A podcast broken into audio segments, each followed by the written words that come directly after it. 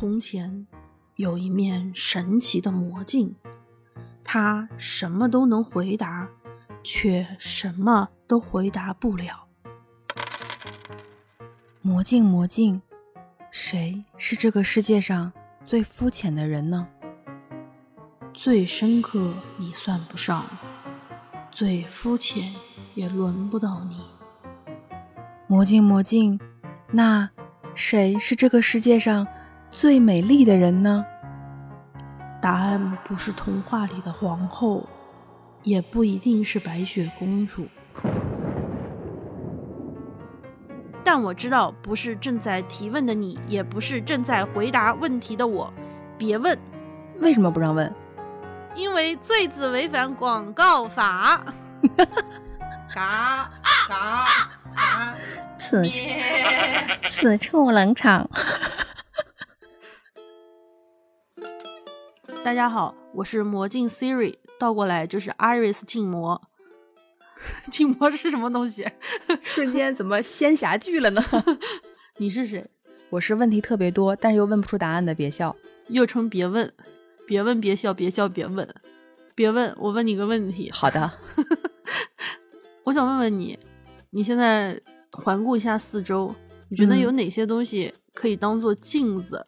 除了镜子之外的镜子，手机，手机的像头，你指的是对，手机的摄像头，还有电脑屏幕。但是你这个电脑屏幕，是磨砂的，对，目前因为我自己的电脑屏幕，还有那个嗯，水壶的瓶盖儿，不锈钢的，哎，锃光瓦亮，它能照出变形的我。还有，环顾了一下四周，你的眼镜，那我眼神可太好了不说我的瞳孔呢？看向我的瞳孔里面，穿越我的瞳孔的你。对，你的眼睛里现在都是我。我的妈呀，这怎么怎么说的，怎么怎么这么离谱呢？目前我就发现了这些，还有吗？哦，就我最近发现一个特别有意思的事情，就是每天早上起来肯定要照一下镜子，包括你出门之前得照一下镜子。嗯结果你走在路上的时候，不小心路过的，比如说汽车的那个车窗、车镜，会的会的会的车库里面大的那种圆的那个，就是转弯用或者倒车用的那个大的圆镜儿、大厦的玻璃立面儿，嗯，咖啡机的那个也是那个反光的银那一色的那个也是镜子，甚至就是我站在月光之下，嗯，月光打在了我的身上，哇哦，我看到了地上有一个影子，我都会扭一下 肩膀，显得怎么样那个？时候的体态特别的哎好。这不是佟丽娅吗？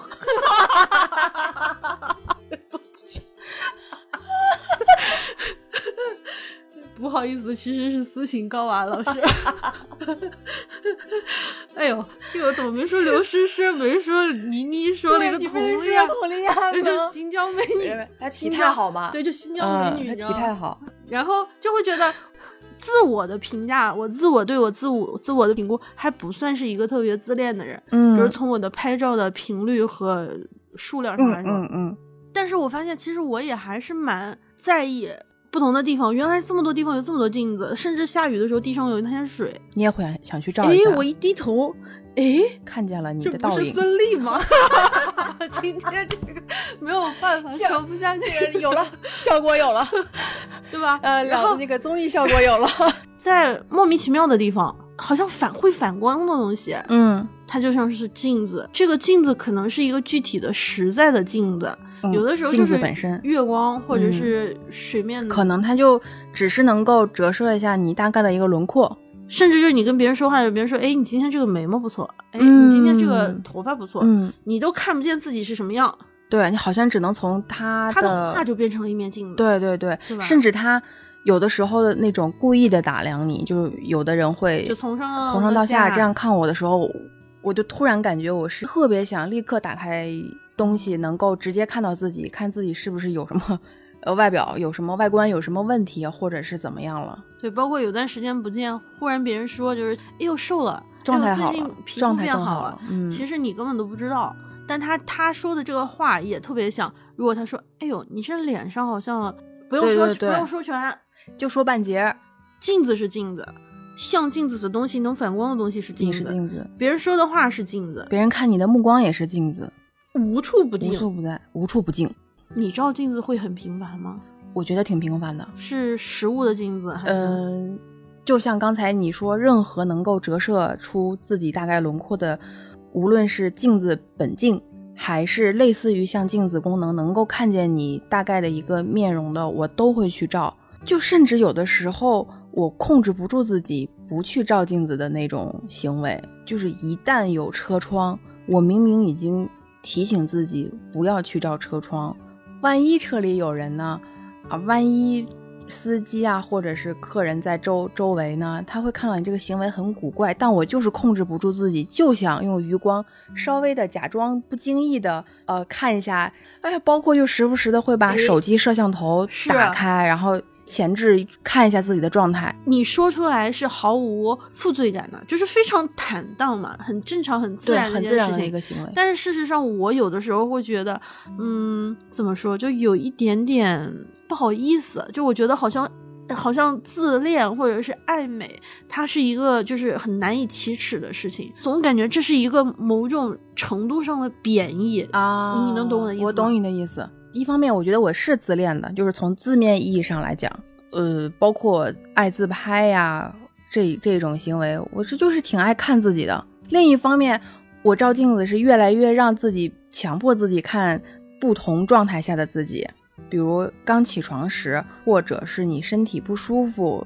的那个过程中，还有是你当你从一段很情绪特别不好，或者不不管是生气还是吵架还是怎么怎么样的那个。我感觉那个会让你狰狞的那个面部表情的那个过程里面去照镜子，还有感觉自己好像身材变样了、走样了啊，比之前体重更重了。你想照镜子，穿成运动内衣的时候，观察自己身上的肉的时候，我也在那个时候爱照镜子，就是想多方位的了解一下自己。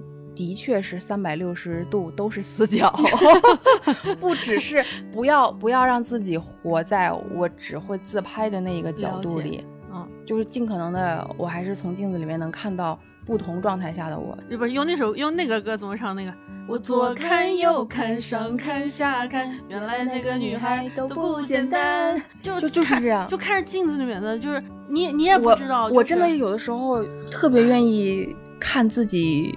这么说也不知道合不合适，就很丑的时候。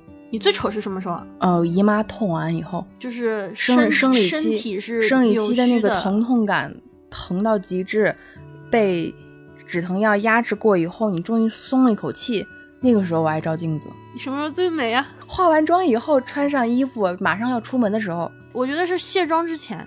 啊，你你同意吗？我觉得刚化完妆，经常会，我总觉得这个地方没压好。卸妆之前是你呃皮肤出油的状态的刚刚好，刚刚和你的底妆融合的。那我可以夜里化妆，第二天早上顶。有的有的粉底液不是越夜越美丽吗？是真的吗？对对，那这个我第一次知道这么长所以就很多很多很多时候，你的妆面到夜晚的时候，就夜里的时候呈现的那个肤质会相对来说更更亮一点，更有光泽感一点，因为你皮肤已经有有油了。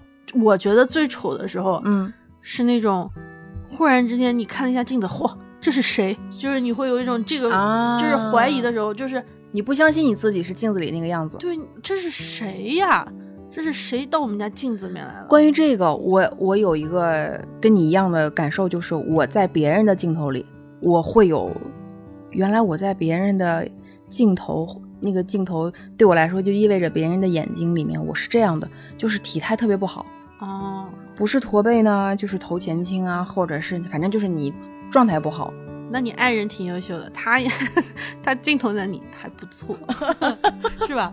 那个是要使劲凹出来的。当你知道别人要拍你的时候，和你不知道有人在拍你，但别人拍下了你的状态完全不一样。我本人就是那种故作镇静的做作派，就是别人如果说哎看镜头摆个 pose，那我摆出来的一定是哎啊哦嗯嗯哎呃，但是呢，我要那种就是。哎，我要拍照了，但我不看你拍我，假装不拍我，就你你懂我的那种。我懂，我也希望别人这么拍我，就是吧？这样的话你自己比较自然嘛。最终的宗旨是照片拍好就可以了。如果我那天就抱着我今天想拍一个好看的照片，那我怎么去凹你平时都不擅长的动作，或者是违背你自然舒服的体态的话，我都无所谓，只要那个照片能出来就行。就是如果你就是抱着出照片去拍的话。我们俩说到现在的镜子，包括手机摄像头，包括一切会反光的物品，事实上它都是一种客观的存在的，能够反射你的某种形象的正儿八经的镜子。有一幅画是那个，呃，西方艺术史上应该比较有名的一幅油画，是那个维拉斯开兹的《宫娥》，我要用我的西班牙语念出来：Las Meninas Diego Velazquez。听起来好像也不像，不是很西班牙，嗯，哎，反正就是那个意思，就是那个意思。宫娥的意思就是宫女嘛，嗯啊，公主旁边的伺候的啊，那个侍女。就是这幅画其实是非常有名，它是在那个马德里的普拉多美术馆。之前去看的时候，它是有一个展厅，是这个维拉斯开兹的所有的作品。嗯，他是我觉得就是巴洛克时代命特别好的艺术家。嗯，就是先是做宫廷御用画师。后来国王给了他特别大的权限，升成总管，他就负责去采购画，用他的审美和他的这种去见识很多东西，采买很多东西，而且一生过得我觉得都蛮开心的。其他的就是有的艺术家不是一般怀才不遇，怀才不遇啊，或者是有可能就是命运不是特别顺当。就是就是艺术家嘛，可能挺就是像他这样在世俗成功意义上和作品意义上都成功，就感觉还蛮奇妙的。他的最有名的这幅画就是这个呃宫娥，嗯，实物大概是有三米，因为我记得大概是有将近三分之一的距离是人物，就是差不多跟真人 life size 就是差不多，对真人真人这个差不多大小。就是一般来说哈，如果给皇家画画。那谁是 C 位不是很清楚的吗？那肯定是国王或者王后啊，对呀，或者是这一个家族啊。对，但就是我就觉得这幅画它特别有意思，因为它的画面的最中央的 C 位的那个位置是那个国王和王后的小女儿玛格丽特，嗯，小公主就几岁，非常可爱。这也是光给的最足的一个地方，旁边就是两位宫娥，就是宫女儿伺候她的，甚至是在这幅画的右手边，应该是有一个侏儒，个子不高，和一条狗，就包括画家本人也在这幅图像里面，是在画的左侧。回头我把这幅画也可以贴到我们的 show notes 里面，大家如果听到这个地方不知道画是什么样的，可以可以点开看一下，看一下你就会觉得哦，这画我见过。就可能是就太熟悉了。这个画我为什么这么熟悉？它的原因之一就是我在动森里面被狐狸 忽悠，买错过这幅画，买买成了假假画。当时是说后面有一个朝城在那个就是光的那个台阶上站在那个台阶上，那么。真迹应该是，我现在大概忘了，反正假的和真迹有一个明显的动作，好像不太一样。对，当时我一个关门，一个开门。当时因为有那个赝赝品的那个功课记录，就是说真迹是什么样的，假画是什么样的，我那下偷懒没有看，我就随手买到了一幅假的，所以我就对这幅画印象。尤其深刻，所以就是就是我们刚刚说了这么多，感觉所有的人都描述完了，没有听到国王和王后。对，那 VIP 中 P 去哪了？那 VIP 中 VI 和 P 都都都消失了。对啊，这幅画的上面中间的位置是有两幅特别大的那个有点暗的画，是鲁本斯的画，也就是维拉斯开兹去采购，结果他在他的画里面画了别人的画。在这两幅画的下面有一个有点亮，也就是小公主的头上有一个国王和王后的一个镜子，嗯，印出了他们的这个形象。这一个小小的画幅，甚至没有这个画家手上的颜料板子的大小大。但是这幅画它非常有名，不是因为就是说，呃，他把国王王后画的那么小，对，那是其中一个元素，而是在于这幅画你可以理解，就是想象有没有可能是正在画家给这个国王和王后画画，突然小公主闯了进来，嗯，于是大家就安慰她，宫女安慰她，哎，这是一种可能，但也有一种可能是，也许。维拉斯开兹画家正在画小公主，嗯，国王和王后通过这一面镜子去反射的看维拉斯开兹的这个画面上画的是什么，嗯，这也是一种可能性。你就会觉得他像是让你摸不清楚他到底在画什么一个场景，嗯，然后也不知道他想突出什么重点，但他又很有趣味。同时，这幅画的名字叫做《宫娥》，如果叫宫娥的话。这个宫娥是两个嘛，站在小公主旁边画的这个主题又是一个反高潮。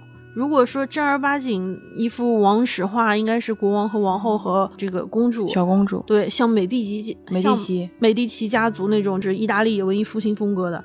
哎，他也不是，维拉斯开兹给国王他们画过那种画。对，那这幅画就是最有名的一幅画，出来的效果就是这样，让你摸不着头脑，就觉得嗯，到底谁是配角，谁又是主角呢？对啊，然后镜子到底是谁在看谁，谁在谁是镜子中的镜中人，谁是观镜人？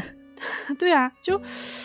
对吧？还挺有意思的。后来好多人也就是去去说过这幅画，后来有很多那个大的艺术家，包括呃勾亚、达利，还有那个毕加索，他们都模仿过这幅画，可能是不同风格的。你就会就是觉得，哎呀，这个镜子，我们刚刚就是从物体的镜子说到了一个，它可能会反射某一种社会状态，你在社会中所处的那种很微妙的地方。谁是 C 位？谁要反映什么？你的 C 位是站的距离决定的，还是别人看的感受决定的？呃，我站得远一点看，是不是你就不是 C 位了？那我站得近一点看的话，那是不是你就是绝对的中心？我觉得跟赏画，尤尤尤其尤其是看这幅画的一个观赏模式一样。有时候我们看画的时候很在意看细节嘛，嗯，就恨不得要拿着镜子死抠画面里的某一个小细节，看它这一处。烛光是怎么发光的？看他这个手指是怎么灵动的，这个颜色是怎么调的？有的时候觉得一幅画，我要站远一点看，才能感受到他想表达的意思，而这个意思可能也只是作者想表达的意思之一，也不是唯一的标准答案。啊，包括 C 位，你说到 C 位，我就想起来之前处理照片的时候，嗯，经常会有大合照、大合影的照片。其实大合影的照片。特别费眼睛，嗯，就你判判断一个大合照，这个合照是成不成功的话，你就要放大去看每一个人的面部表情，有没有抓拍的那一瞬间是狰狞的呀，还是没有看镜头啊？还有一个最大的问题就是他有没有那一瞬间是闭眼的。如果这一张大合影里面几十个人，其中有一个人闭眼了，那这张合影就是一个废片。所以就有时候看这个就要放大所有人。呃，当时就是在看合影的时候，就发现，嗯，没有人能在大合影里面是好看的，除非这个大合影里面的所有人都被精修过。哦，嗯，就是都被精修过，那这个工程量无法想象。就是正常的，你参加某一些活动，或者是某一些需要纪念的庆典，那你拍了一张大合照，这个合照里的你一定是比你现实中的你膨胀几倍的状态。所以站在 C 位和站在旁边的人比，其实站在 C 位的人会膨胀的小一点，是吗？就是相对来说，站在中心位置或者是无限靠近中心位置的这一圈人，他的状态是相对自然的。然后越往边上，因为镜头会产生畸变嘛，你越往边上，你就会越是变形的。嗯，尤其是在大合影的最边缘的人物，基本上我只能保证你睁着眼睛看起来是个 正常的人。那这张照片就过了。我关注过摄影，关注一个摄影师，他给 大家提过提供过建议嘛，就是说希望大家在合影的时候，嗯，尽量的往 C 位站，就是往 C 位的那个位置站，抢 C 位，或者是说无限接近 C 位，或者是靠近 C 位。这样的话，镜头下的你就不会变形。那当然，这只是个理想状态呀。那是谁会永远能够抢到中心的位置，或者是靠近中心的位置呢？嗯，也也不会。但另外有一个人对此有了一个解读，是说，嗯，其实生活里更需要这样。就可能你在拍照的时候，控制不了你自己站在什么位置，尤其是合影的时候。但在生活里面，你要了解到，把这个挪到生活里面，尤其是挪到你自己的生活里面的话，你要站在你自己生活的最 C 位。啊，你要抢占你自己生活，就是你自己的生活，你要掌控你的 C 位的位置。这样的话，你在生活里面就不会发生畸变。嗯，还挺有道理。因为这个就点到我了，就对，就是通过一个大合影的中心位的这个这个说法，能够联想到，那要是换在我自己的生活里面呢？我拍照可能不能不由我控制。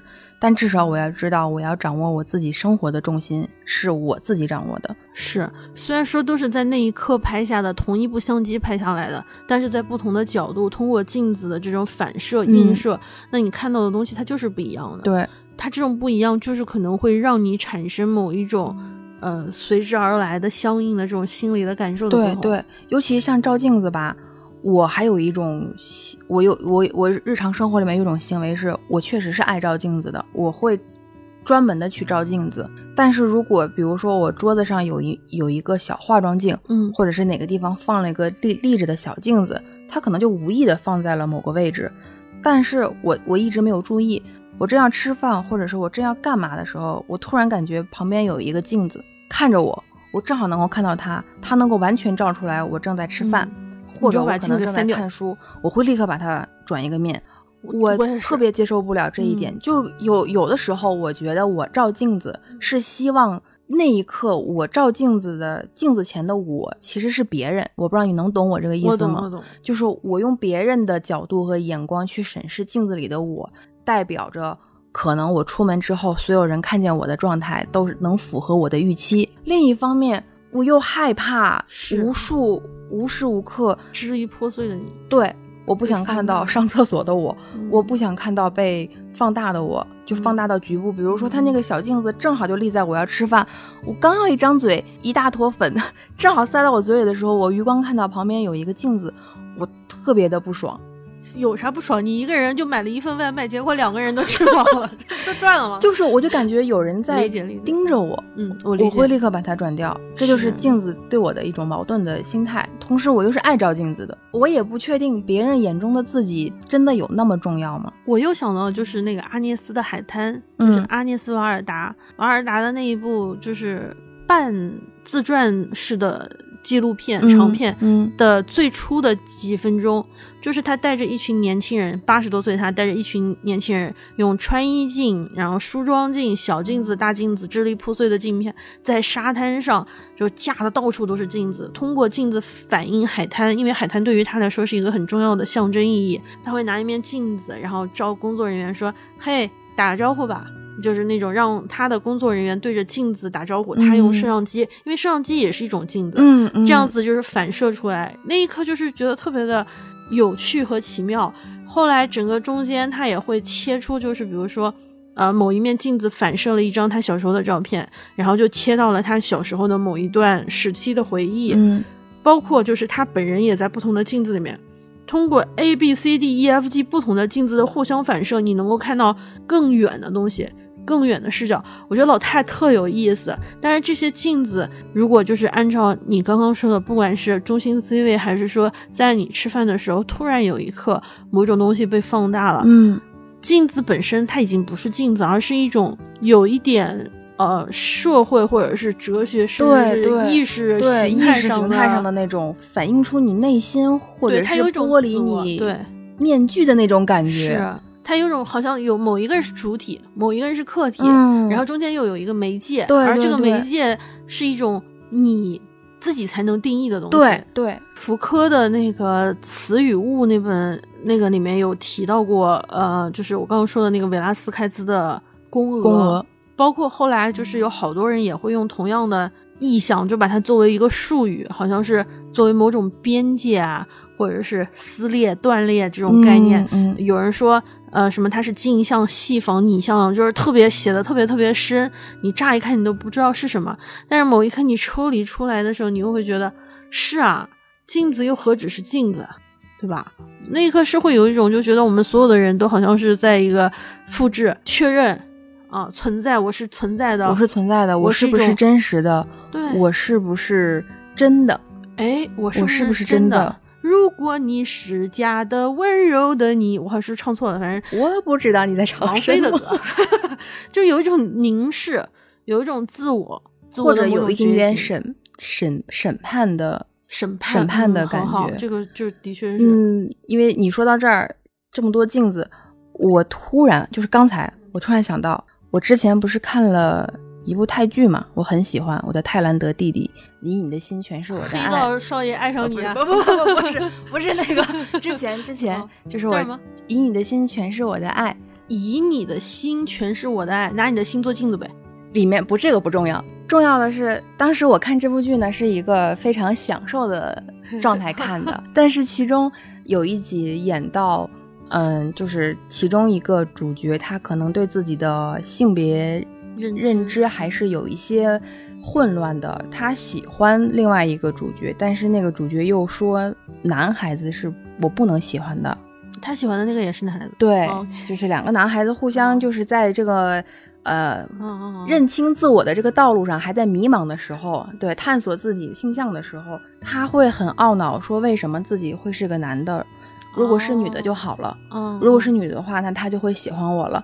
呃，有一幕呢，导演就安排了一个镜头，我觉得还挺有意思的，就是让我觉得这部剧，嗯，也没那么肤浅，哎，不行，就是不行，喜欢这部剧的人太多了。我很喜欢这部剧，但是我觉得会让这个剧更不一样，嗯更不一样。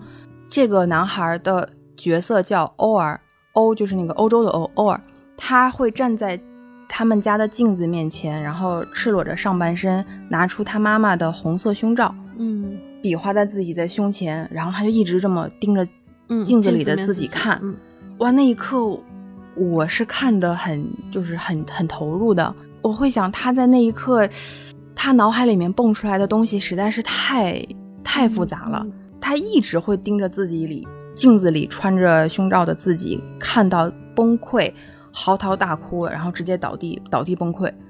我觉得那一刻他太痛苦了。我有的时候在想，就是我有没有勇气能够直面我自己非常丑陋的那一面，也不是丑陋啊，就是对于他来说，嗯嗯嗯对于他来说，他很恐惧的一面，是是他很迷茫的一面。他他没有办法认同那是自己的自己，对我也说不清楚，我也身上有没有这样的一面，能够让我有勇气站在镜子面前。比如说，嗯我可能内心有恐惧的东西，我觉得我身上有什么双引号丑陋的东西，嗯我能够直接直面镜镜子和自己皮肤上长什么东西了，身上长什么肉了。我觉得是是是，好像是有答案的。但是对于他那种找不着自我，或者是真的不敢再剖析自己内心更深处的东西的时候的那个状态，我可能连站在那个镜子面前的勇气都没有。所以它不是一种具象的，是说真的是这一件红色的胸罩，或者是真的在在镜子面前，真的比如说女性生育了之后的妊娠纹，嗯嗯或者是发胖呀，嗯或者是身上的。具体的某种东西，而是一种意象化，而这种意象化，因为它摸不着，而镜子又是看得见的东西，他们会形成一种巨大的冲突。对对对，就我现在想不起来某一部具体的电影，但是经常会有一个画面，就是有一个人会对着镜子里面自己或者一拳打上去，然后镜子会碎开。碎，然后成为无数个他，这个就是好多部电影感觉里面都有这样的已经已经是好多影视剧的镜头语言了吧？是，就是那一下冲击力特别大，然后你砸的其实就是你自己。对，哎呀，就包括你跟镜子里面的人，这个镜子里面照射的人可能是你同一个场景的另外的人，但是有有时候它也会体现的可能是你就和你自己在对话一样，啊，这个就深了，这个就又扯到心理 心理学问题了。人不可能我看我自己，如果不借助外物，他我拿我的眼睛看看我靠别人看，我斗鸡眼也只能看到我鼻子，我看我也看不到我嘴唇，对吧？这个镜子和镜子，嗯，另一方面，我们可能特别需要依靠别人或者是工具来看到自己。另一方面，别人或者是工具很容易又会让自己迷失方向。就是说白了，很很简单的一点就是，他别人的评价，别人看你当时的那个状态，会很影响你。我会，我就感觉就是就是我就是一个气球，嗯，然后就一根细小的针就能把嗯我戳戳破。但是呢，你说自己这是不是玻璃心呢？我又不想承认，但好像又又好像又是，嗯就又特别在意别人的评价。但别人的评价有的时候就会觉得很好笑，有的时候是就好的你都有点害羞了，有的时候你又会觉得这才不是我呢，你说的是谁我不认识。有的时候别人是带着滤镜，就是滤镜其实也是一种镜子，我我感觉，所以我经常会说，就跟就跟你说，或者跟朋友或者跟家人说，你你站远一点，你不要带着滤镜，你来评价一下我。我。经常这么说，假如你不是我的朋友，你会对对对，你站远一点啊！你不要带着朋友滤镜或者是很亲密的人这样的滤镜来。你你看你要看我的话，我我做什么都是合理的，对啊，你都会为我的行为合理化。对。但是我又怕自己迷失在这个里面。是，前前两天那个我姑不是说要给我介绍对象吗？不是，嗯她不是说给我介绍对象，她是在没有跟我打招呼的情况下，给我编了一段个人介绍，给我发到不知道哪个群里面还是哪哪哪儿，就是那个描述吧。我第一次看到的时候，我忍不住想笑。他把我写高了两公分，写写瘦了十斤，这这这这不就是家人的滤镜吗？他看你，他觉得哦你瘦了，你你应该怎么，你就应该怎么，就是这个是他想象中的你。对我我侄女儿肯定就是又高又瘦，对吧？我我现在已经记不清写的是什么了，那段文字写的特别的八八九十年代那种，就是我我就感觉就就差那个实名化，举个牌子去中山公园了那种，就那种描述，你知道吧？然后我我整个人当时有一点就是，你会有没有一种原来我在别人的眼里是这样的吗？有，我有时候很渴望这样的评价，别人的评价，但是现在我也觉得我也害怕这样。你不特爱干这事儿吗？哎呀，就这个要从同学录说起了。这个就是我刚说的，我一方面很很喜欢，呃，了解到别人对我的一个评价，是一个就是客观的评价。就我也很喜欢，我也很期待别人也能够这么去描述一下我。就是我也很期待，哎，我能不能听到别人口中的我是什么样的？因为现在其实基本上你是听不太到的，除非你要求。对方说你是个什么样的人之外，这个从就以前上上学的时候的同学录的时候就开始流行了嘛。你最期待同学录里的内容就是啊，别人对你的评价的这一栏。这个是我每次收到送回来的同学录里面，我打开看我最期待的东西。你印象最深刻的是什么样的评价？一般就没有什么大风大浪啊，就是就是你了如指掌的东西，就大家都会评价的。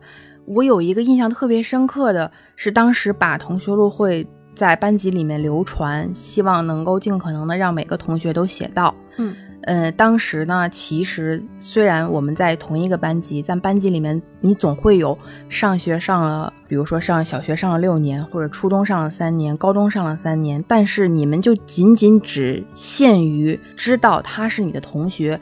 除此之外，没有任何交集的这样的同学关系，平行两条平行线。对我只是知道你，但是我们从来没有过交集。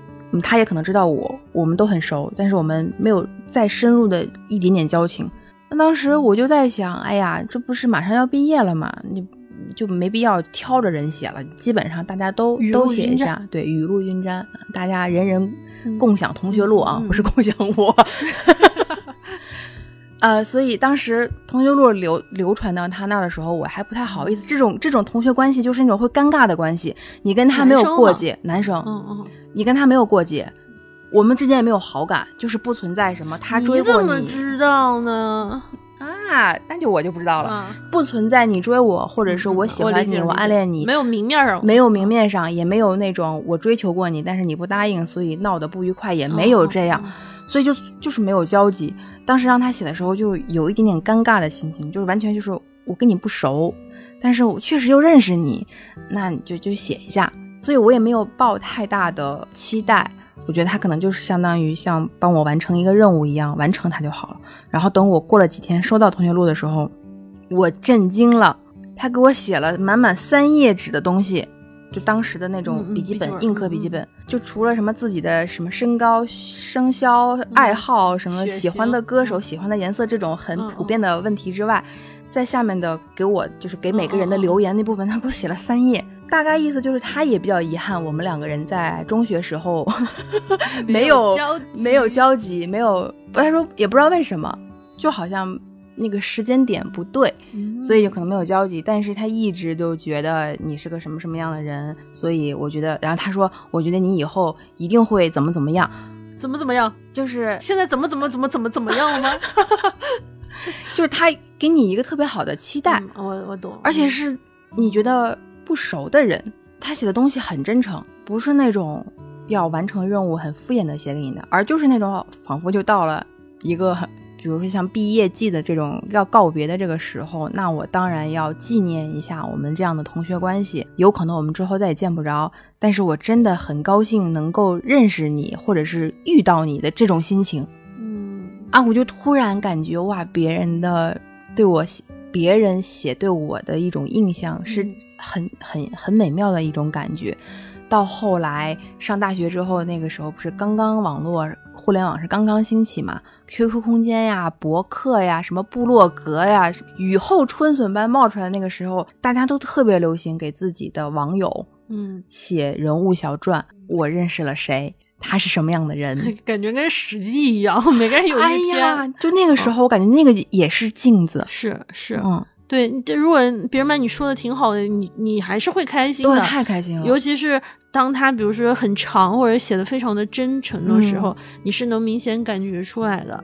可是如果真的有一个人特别放大镜的去看你，你又会嗯觉得很可怕。对对对，因为一旦他给你安上了，就像他好像一面镜子，强力反光镜，这个东西又会给你一种强烈的暗示。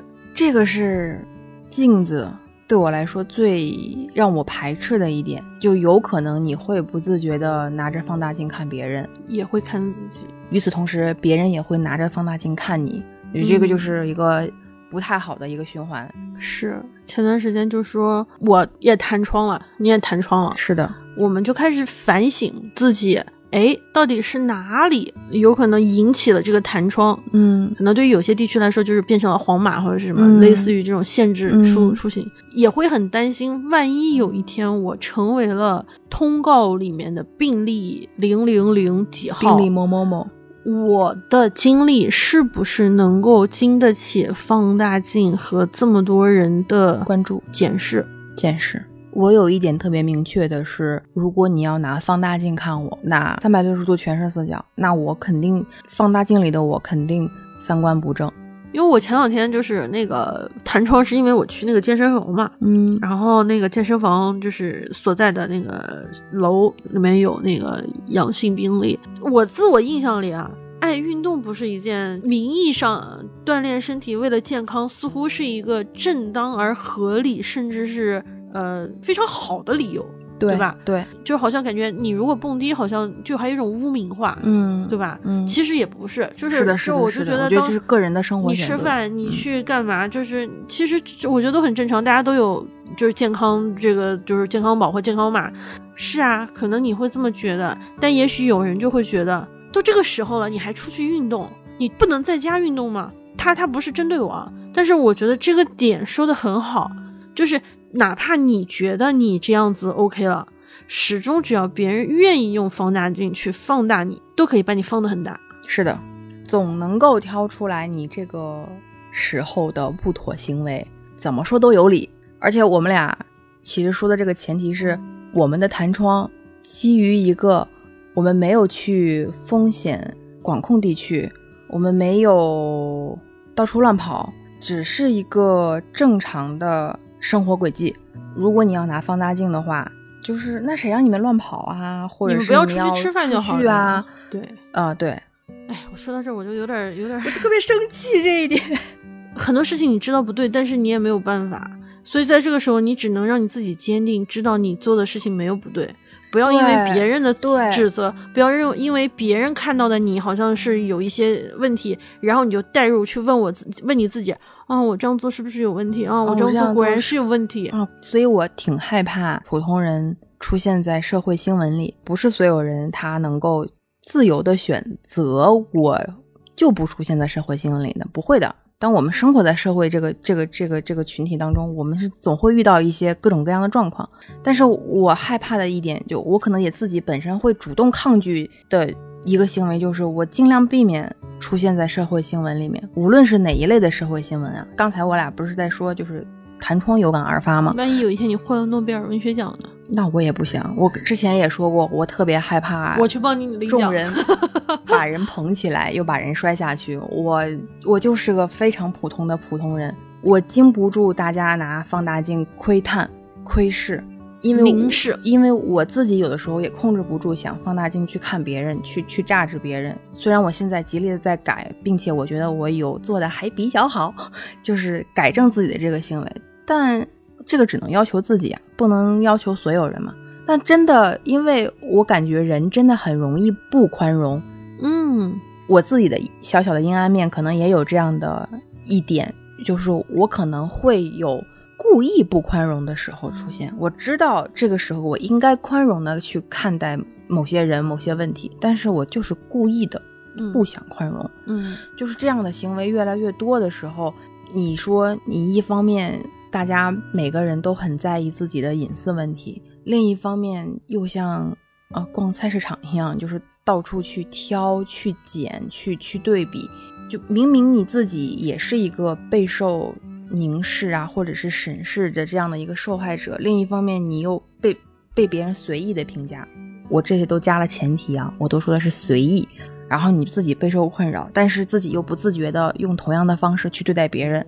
如果说有一部分公众人物、艺人，他是让渡了自己的一部分的权利，去换取大众的关注度，因为他喜欢舞台嘛，嗯，但是他又要求他有的时候可能他自己也会用一些自己私生活的一些新闻来。呃，保持自己的热度，嗯，但是有的时候有些人也会说，你们老关注我这些事情干嘛？但这个前提是他本身自己是公众人物，是的，是的，是的，所以他必须要让渡让渡一些一部分权利。但对于普通人来说，就是我们看到别人的另外一个普通人的生活的轨迹，我有时候也会特别好奇，想要代入。我记得疫情刚开始的时候，说一个快递员和外卖员早上从几点到晚上几点去接他的媳妇儿，就是他确诊阳性之后引发了多少人。我看到那条新闻之后，后我就开始算他早上一共送了多少单，早上到晚上每一小时送多少单，每一单送多长时间，一天工作多少小时，能就是那个。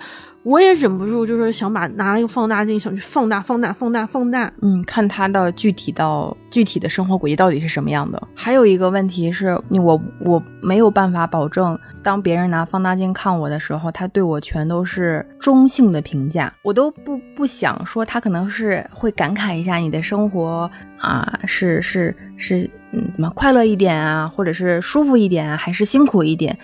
或者是一个中性的评价哦，原来他是这样生活的。我真的很害怕自己的一些和别人不一样的兴趣爱好、私生活和品味和你不一样，或者是和一个大多数群体的需求不一样，那我就立刻会站在被站在对立面，就说我这样的行为是不对的，是错的。那这个有可能就是攻击你最好的理由。谁让你有这些爱好呢？谁让你？去这里，这里，那里，那里呢？谁让你不和我们一样，怎么样，怎么样呢？当然，这个前提要求你变得普通和不起眼。对，就当然这个前提是我们都没有违反规则，没有犯原则性错误啊。我已经加了很多的前提了，不要杠我。这要是往回说，这个规则是不是合理啊？对呀，对呀，这个这个就没办法说。所以我只是说，就是一个正常的普通人，他的私生活、他的兴趣爱好真的是千奇百怪的，可能有我不理解的，也有我不接受的。就是我可能这一辈子都不会有这样的兴趣，呃，我也可能不太想花时间去了解。但是尊重啊，朋友们。我尊重他和我不一样的选择，我自己可以不是这样，但是我尊重你的选择。我尊重你的选择的，前提就是我不会再对此产生各种歧义的评价，我只会说我不太了解你，你自己开心啊，或者是你自己心里有数啊，你自己能保护好你自己就可以。但我又没有办法去要求别人这样，我没有办法，甚至我。我身边的人，我没有办法要求我，我又怕这样的行为变成我强迫对方一定要按我的想法去干什么干什么，那我又只能要求自己不去随便的去榨制别人。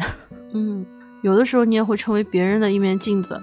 当你成为这个镜子，你成为评价别人的那个人的时候，呃，当然你的观点就是你评价出来一个，嗯，正面或者是负面。啊，批判或者是赞同这种观点，就是显得你在这一刻特别的重要。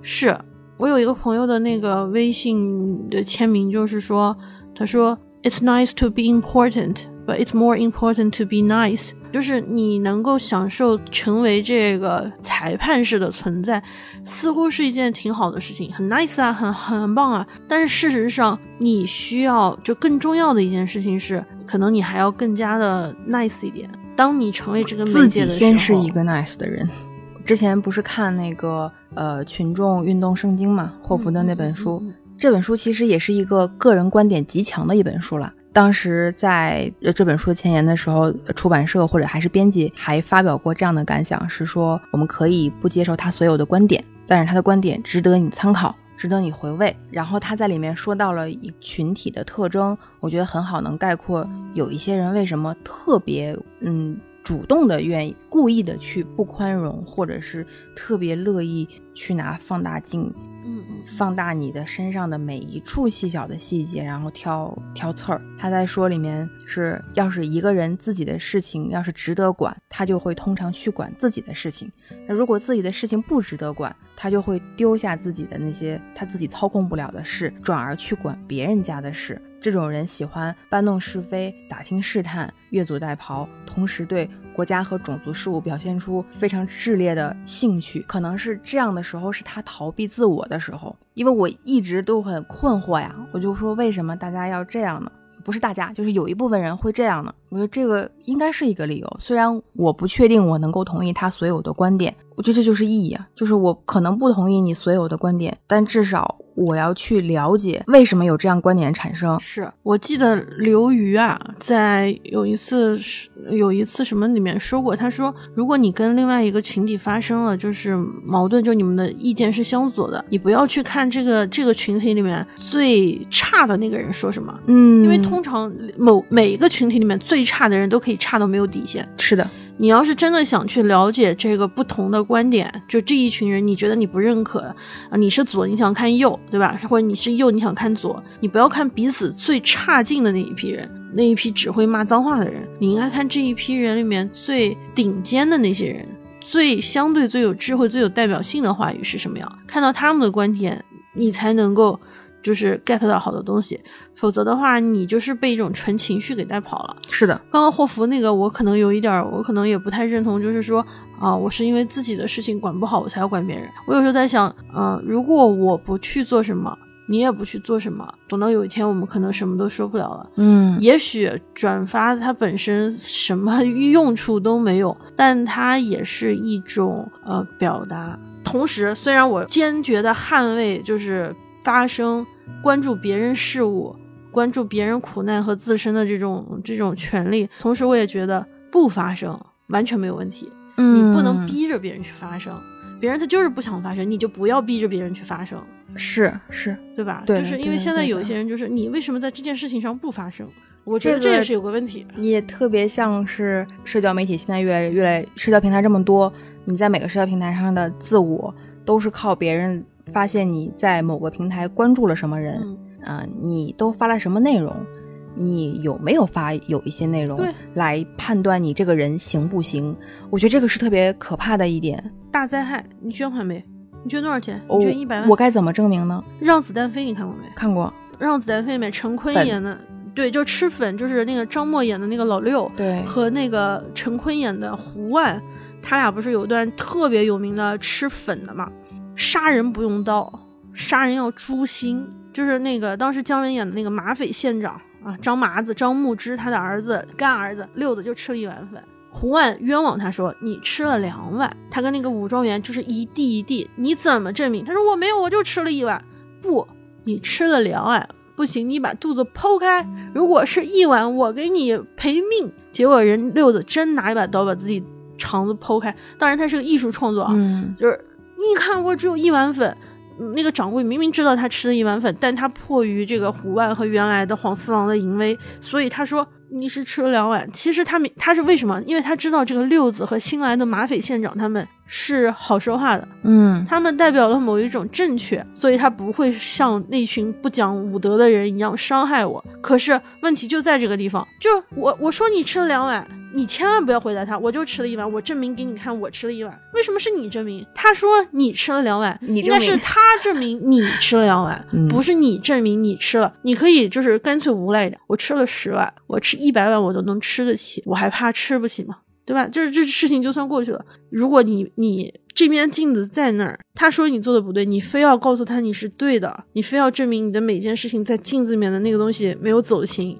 没有变形，没有畸变，那你就中了镜子圈套，那就真的成魔镜了。对，那真是魔镜。白雪公主里面的后母的那个皇后，不就是被镜子带跑吗？如果他不问，如果镜子说白雪公主最漂亮，那皇后说你说的对，你说的对，漂亮就漂亮吧。啊，虽然她漂亮，但我年纪大呀，对吧？我权力大，是吧？是吧？这个事情可能也不会有这样的事情了。对，我也害怕的是这一点，我也很害怕别人仅仅靠平台上你呈现出来的、你发的东西来判定你现实生活中就一定是这样的一个人，甚至还会因为你发了一些东西而成为你的一些软肋，或者是你以前做过这件事情。对。我有一段时间干了一件事情，就是删掉了我好多微博。我以前有一一万多条微博，我现在已已经删到只剩下三千多条。我就感觉，嗯，我也不知道我这个行为是妥协了呢，还是真的是害怕了。我那段时间是特别的失望，就是怕别人挖坟。那时候的那个舆论环境都特别的失望。做错什么？我发那些东西，其实删的也不是，我也真的没发什么特别恐怖的事情啊。我只是就在想啊，现在大大家就越来越。爱杠的人太多了，我真的不想花那个时间。有人会杠吗？之前就会有啊，杠你之前以前的微博。对对，就是隔事隔多年之后还能去杠以前的微博。当时就有人杠，只是当时我并没没觉没当回事儿，没当回事儿，反而现在变敏感了。现在反而我变敏感了，我也不知道，就是我感觉这样也并不好。嗯。这个是特别害怕的一件事情，就特别害怕，我就先自我要审查了。绝对的，就是政治正确是我特别害怕的一件事情。是的，政治正确是有必要的，因为它表明在某一个时时段里面有些东西是不正确，所以要正确。但是，一旦坚持一种极端绝对的政治正确，那这种东西我觉得也是特别可怕的。比如说，我俩经常会做一件事情哈，就是我们看到好看的女生或者是好看的男生，我们都会说，哎哎，捏一下手，嗯，哦，好看，因为好看。但你能不能说我们这是在物化某一个男性或某一个女性？那这样就太那我的那我是不是一个脏话了？我可我可太他妈累了我。哎，但是问题又在这儿。假如一个女生说一个男生帅，似乎是一种表扬、赞美、一种认可。但是假如一个男生在路上对一个女生指指点点，说这个可能就是度吧，就这个度太难量。我有在想这个问题，是因为男性他一直可能在都是一个去。呃，点评别人的人是的，是的他作为一个权力，在现代的这个时候，他处于一个相对强势的一个，对的，对的，所以他去点评的时候是带着一定的呃什么样的意味？但是同样，有些女性看到美好的男性的肉体，她真的就是纯欣赏啊，也可能会掺杂一些别的什么想法，咱们不说哈。但是你说能不能实现绝对的平等？女的怎么去评价男的，男的就怎么评价女的？其实这个是这这个东西，它就没有绝对的政治正确，但是是不是需要政治正确？当然需要了。不管我是男女的，不都一样吗？咱家自己抠抠手机就算了嘛，是吧？对对啊，抠抠手机，哎呀，快快快快快看！不要就是自己的小心思，不能打扰到对方，或者是不不要让别人产生不适。嗯，我之前在克罗地亚的时候，我看到一个女孩自己去一个人去旅行，我在旁边，我也是一个人，然后我就拍了她的照片，呃我在那个 Dubrovnik 的一个就是夕阳的黄昏特别美，我就把它拍下来了，然后我就走到跟前，我就说嗨，我刚刚拍了一张你的照片，特别好看，我发给你吧。然后人家就特别开心，然后我们俩就 L 照 p 就传了一下，大家就很开心。假如这个看上去没有任何的问题，但我那天在想，我那天去看一个展览，嗯，我在那个南池子美术馆有一个那个是中间它是那个就拿镜面打出来，所以那个镜面能够反映好多面不同的地方。我是在一个窗子旁边，在那个平台上面有一对呃一个外国男生和一个中国女生，他们在那聊天，正好在我这个角度的这个镜子拍能够拍到他们俩在。那个就是装置里面的某个样子，我就把那张照片拍下来了。然后我走过去跟那个女生说：“我说我刚才拍了一张你们的照片，我觉得特别好看。我说我发给你吧。”然后我发给她，她也很开心。嗯。但我后来就在想，其实这是不是也是一种不对？就是你又要在反省了吗？对，是不是也是一种打扰？我为我没有经过别人的同意，我拍了别人。虽然我后来去嘛，跟他们都是很很友好的，最后大家都是一个 happy ending。但问题就在于是说，如果有人这么拍了我，你不开心吗？如果拍的不好看，我肯定不开心啊。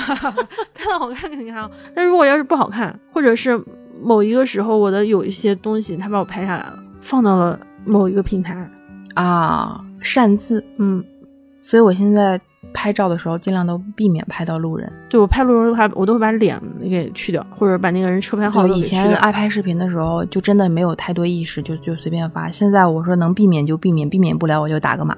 对吧？这个就是。但是你说我们会不会也到了一个极端呢？徐桐就著名的纪录片导演，他有一个游民三部曲，其中有一部是拍的就是那个在高碑店地区，原来那种呃从事这个性工作者，嗯就是最早的时候他跟他们说了，说我会拍一些你们工作的东西，然后嗯做一些这个、呃纪录片啊什么这些，中间他又拍了一些可能接客，就是大家都很放松嘛，因为他已经 变成了其中的一员，嗯这些人也没有想到，就是说他到底拍的是什么样的东西。最后拍出来的成片，经过他的每个每个创作者都有他的艺术加工和理解。拍完的东西，他并没有想要征求他们的许可，嗯他就投了，投了，获奖了啊，然后效果也非常好，是叫《麦收》那部片子是。这些人就不同意，就让他不要再播放了。当事者不同意被拍，其中的有一个是一个配角，也是那些可能洗头妹中的一个成员，他表达了非常强烈的不满，他也联系了一些组织、人权组织去捍卫自己的，因为他这是他的权利啊，你拍了他呀。可是徐彤就觉得这是我的艺术作作品，我拍完了，我怎么能改呢？这不像他拍老唐头、拍唐小燕，唐小燕 就原来在高碑店从事那个工作，开洗头房。他现在很大方的可以说这些事情。徐桐的那个艺术造诣拍出了整个社会来说，对于整个社会学、人类来说都是一个特别大。而那些可能相对而言呢，就是这个洗头的，就是这个性工作者们，他们可能他们觉得这个把自己啊嗯对对羞辱了，嗯但这个记录的是不是他们自己本身呢？也是。另外有批人就会觉得，你这个是严肃的、绝对的错误，你不能违反别人的意志嗯去反映别人的东西，这别人的个人隐私啊什么的，就特别挣扎。那你说徐桐这部片子是不是不该拍？对于我个人来说，我觉得片子特别好，我特别喜欢他的那个纪录片《游民三部曲》，我都特别喜欢。但是你问我，就是你愿意被拍吗？作为性工作者的话，我肯定是不愿意啊，对吧？嗯那对于就是这个，他毕竟是一个污名化的职业，那他以后怎么办？他怎么生存？虽然可能他身边人不看，但他的影响已经在那儿了。还有很多人因此知道了很多东西。是的，你说我能通过法律手段去起诉他吗？后来也没有看到。会因为这件事情对徐彤从此就产生一种，就我再也不那什么了吗？我不会，就是我知道他做的这个事情是有巨大的争议的，但是我似乎对徐彤又有一种 respect，就有一种敬意，我也说不准。但这件事情这就是很复杂，就是特别特别复杂，没有办法，就是我一定要切一个线对，就没有一个一个明显的一个答案，就是说什么是该应该是什么样的，就是绝对一个绝对正确的和一个绝对错误的。嗯，所以我们又再把这个挖深了，然后我们再再搂回来一点儿，就老老师就是经常说着说着就说了自己一堆困惑出来，对，全是困惑。没有答案。我们就就回到最表层的镜子上吧。我可能就是也说了这么多，就是对于照镜子本身这个行为，那就多照呗，多和你多方位的自己熟悉一下嘛。也不是说接受你真实的自己，我到现在也没有接受全部接能接受我真实的自我。但是你得了解你真实的自己是什么样子的，多拍多接受，多认识多了解，见多识广，也提醒自己尽量少拿放大镜去看自己，或者是去看别人，尽量尽量就是要只是要求自己。节目的最后，我又来朗诵诗歌了，帕斯卡尔思想录的一段，他是这么说的，我觉得也挺适合这期节目做结尾的。人要求伟大，而又看到自己渺小；人要求幸福，而又看到自己可悲；人要求完美，而又看到自己充满缺陷；人要求能成为别人爱慕与尊崇的对象，而又看到自己的缺点只配别人的憎恶与鄙视。他发现自己所处的这种尴尬，便产生出一种想象中最不公正和最易作奸犯科的激情，因为他对于那谴责他和让他自己认识缺点的真理，心怀切齿痛恨。听完了这个，我要选选一首歌，结束我们今天的节目。什么歌呢？请您收听《自然卷》，国王的新衣。